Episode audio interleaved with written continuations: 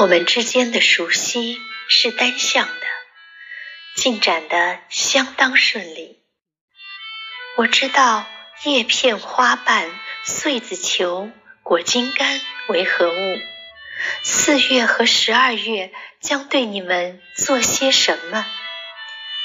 尽管我的好奇得不到回应，我还是特意向你们其中一些俯身，向另一些伸长脖子。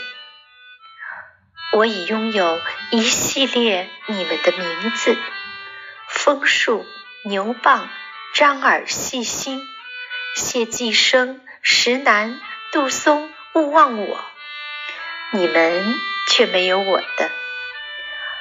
我们正一起旅行，同行的旅人总是闲谈，交换看法，至少关于天气，或者关于一闪而过的车站。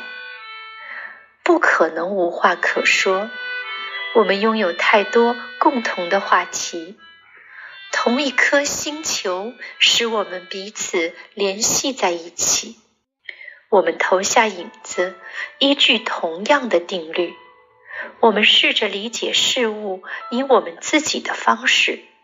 那些并不知晓的事物，使我们更为亲近。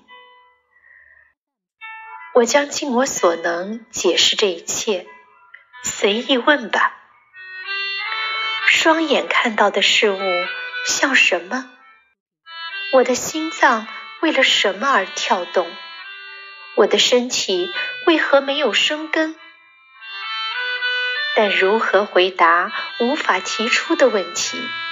尤其是当提问者如此微不足道。林下植物、灌木林、草地、灯芯草丛，我对你们所说的一切只是独白，你们都没有倾听。